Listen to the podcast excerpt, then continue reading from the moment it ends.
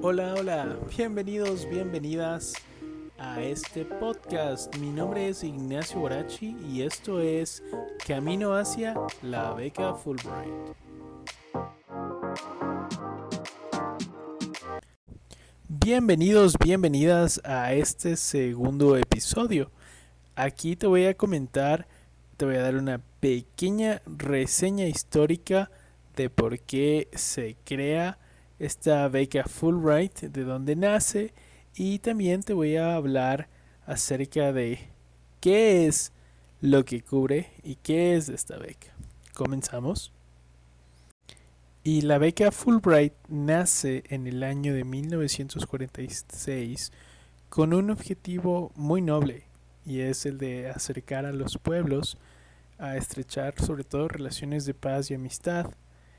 Cabe recalcar que tras el año de 1946 se vivía una, post, una etapa de postguerra de la Segunda Guerra Mundial y claro, el senador J. William Fulbright hace esta propuesta que posteriormente es aprobada en el Senado y se convierte en una iniciativa que a lo largo de los años es el programa de becas que tiene más premios Nobel, que ha generado más premios Nobel a nivel mundial.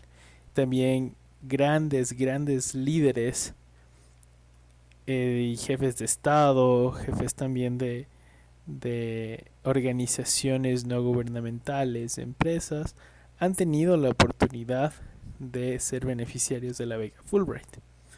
Ahora, esta nace en el año de 1946 y las oficinas en Ecuador se abren en el año de 1956. Entonces, ¿cómo es que se forjan estas relaciones de paz y amistad a través de un intercambio cultural?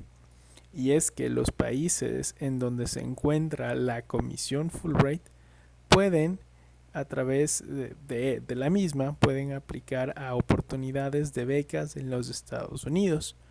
Entonces las personas que son beneficiarias de estas becas para realizar investigaciones o estudios respectivos pueden ir a los Estados Unidos, se produce un intercambio cultural al compartir con la cultura norteamericana y también se forjan amistades, se forjan relaciones importantes entre los becarios, que a la final estos regresan a su país de origen a implementar los conocimientos aprendidos tanto para mejorar las prácticas realizadas en, en los ámbitos de investigación que sean de su interés.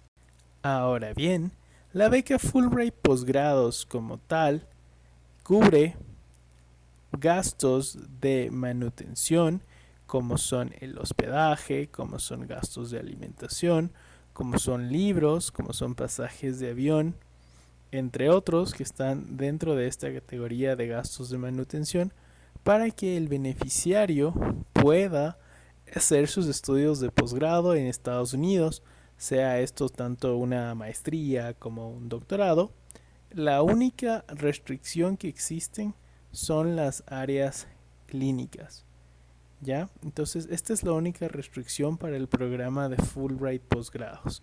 Para mayor información acerca de la restricción, igualmente puedes contactarte con la oficina de Fulbright de, en el Ecuador, que siempre está muy activa y responde muy rápido a los mensajes o los mails que uno genera para consultas adicionales. Adicionalmente, vamos a hablar de los requisitos para aplicar a la beca Fulbright en los próximos episodios y también les voy a comentar acerca de los tips paso a paso de lo que engloban los requisitos. Entonces, no te pierdas, no te puedes perder lo que se viene a continuación.